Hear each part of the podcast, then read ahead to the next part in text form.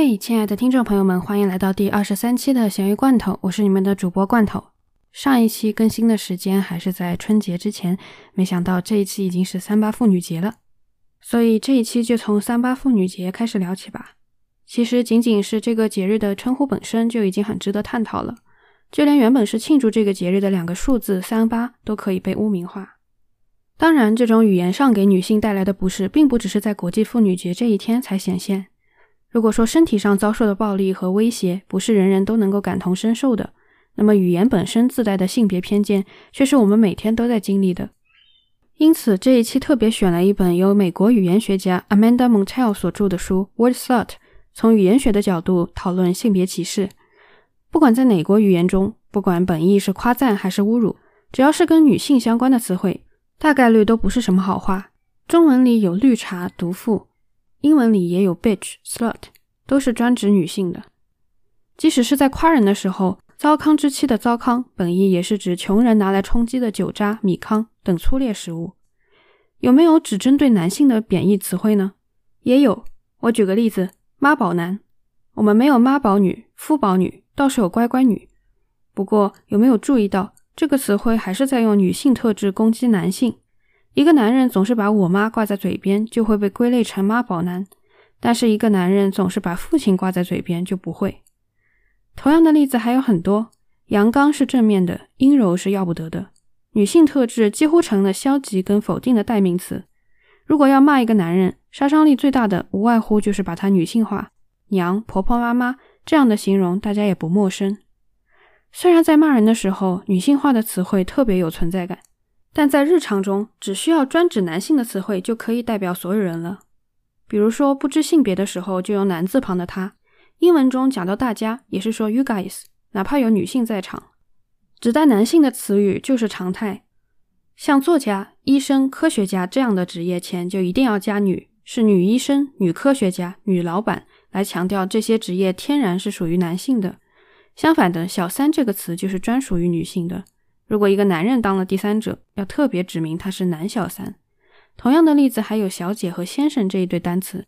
小姐现在已经被污名化成了要形容特殊职业时才会使用的词，但先生依然是用来形容受人尊敬的人。如果一个女人她的才学非常的渊博，那么她也可以破格获得被称为先生的资格。想必你也已经注意到了，很难说我们的语言中不存在性别偏见。语言是会影响文化的。这些文化又会反过来塑造语言。顺便说一句，这本书如果可以的话，最好听有声书。语言也好，性别歧视也好，都是很沉重的话题。但是作者的幽默诙谐让这本书变得格外的好读。更何况有很多少儿不宜的词汇，还是用听的比看的更爽啊。说回来，所以说要怎么办呢？是要从此以后搞文字狱，这些自带性别指向的词汇都不能用了吗？作者倒认为大可不必。与其让语言变得越来越少，不如去创造新词，去重新定义这些词汇。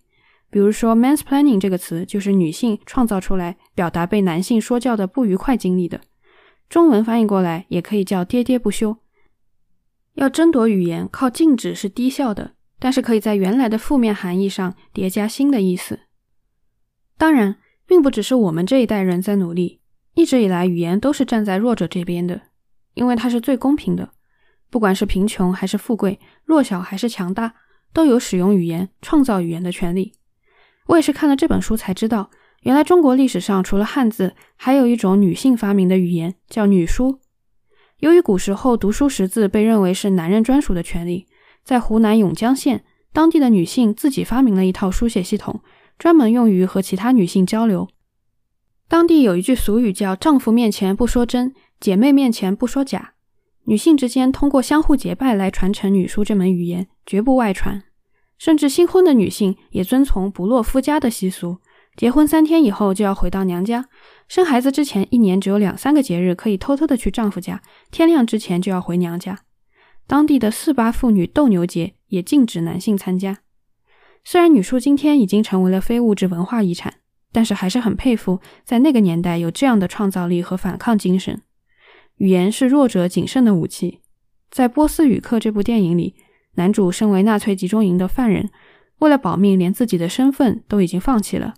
但只有在教纳粹军官语言的时候，才能够合理的要求平等和尊严。最后帮他创造奇迹的也是自己的语言。在偏见和战争已经快要冲垮所有人内心的时候，语言本身的美感依然是无法摧毁的。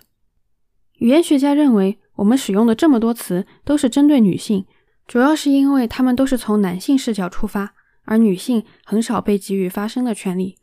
长久以来，女性能言善辩是不受欢迎的，而且从小就被规训要多听少说。小时候看《一代宗师》的时候，给我留下印象最深的，并不是叶问和宫二，而是叶问的妻子张永成。尽管她在片中是一个泼辣干练的女性，但是依然把沉默寡言当成是身为妻子的美德。即使是到了今天，一个说话多的女人还是会和强势的、咄咄逼人这样的词联系在一起。我以前觉得，只要女性获得更好的教育，大家都往上走，掌握了一定的权利之后，一切都会自动变好。但我现在发现没有那么简单。对女性的刻板印象可能会随着占据领导层的女性越来越多而变得越来越严重。女性成为领导后，要面对的是一个进退两难的困境。下属对女领导的期待要比对男领导更高。如果女领导在沟通的时候只是就事论事，就会显得她很强势、很冷血，不符合大众对女性友好形象的期待。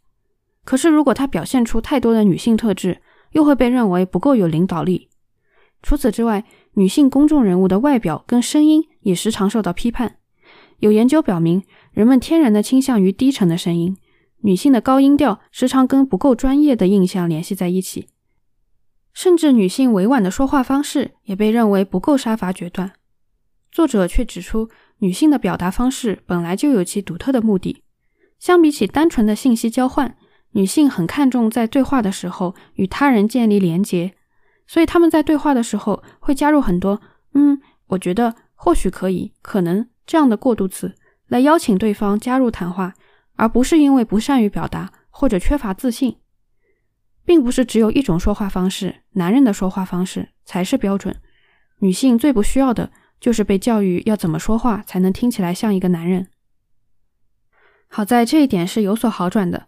随着越来越多的女性开始表达自我，有大胆开麦的机会，社会一定会慢慢的承认女性运用语言、创造语言的能力。我知道说语言自带性别歧视是很吓人的，这就好像在说我们每天喝的水不干净一样。那你说我换一个水源行不行？很抱歉，全世界的语言都一个德性。但是乐观一点来想，倒也没有那么吓人，因为水源是控制不了的，从别的地方流过来的。但是语言是从自己的口中说出来的。我不知道你们，反正我自己性别意识觉醒了之后，经历过，并且依然在经历着一个痛苦的阶段，就是我意识到了问题，但是我不知道可以做什么。所以我充分理解那些抗拒谈论女权的人，因为生活已经很难了。我不想要在发泄的时候、说脏话的时候、夸赞女性的时候，还要去想一想这个词能不能用，我用了这个词是不是在性别歧视。在《见树又见林》这本书里，社会学家 Alan Johnson 提到了一个概念，叫做“最小阻力路径”。就是说，我们每一个人做选择的时候，都倾向于去选最容易的、会遇到最小阻力的那个。所以，我们说话的时候，当然是沿用前人的词更省力。自己发明或者去抵制某些词汇，肯定是要遇到阻力的。世界经济论坛在2020年发布的全球性别差距报告中说。全世界至少还要有一百年才能够实现性别平等。对此，我想说，很高兴可以成为加速这个进程的渺小的一份子。不用觉得语言自带性别歧视是一件吓人的事情，因为去改写前人意识不到的性别偏见，就是我们这一代的职责所在。好消息是，语言是没有最终解释权的，它永远在变化，在迭代，永远是现在进行时。想一想，你只要开口。就能够参与到推动性别平等的这一项全球事业中来，是不是还有一点点小激动呢？最后，祝天下姐妹国际妇女节快乐！我们下一期再见。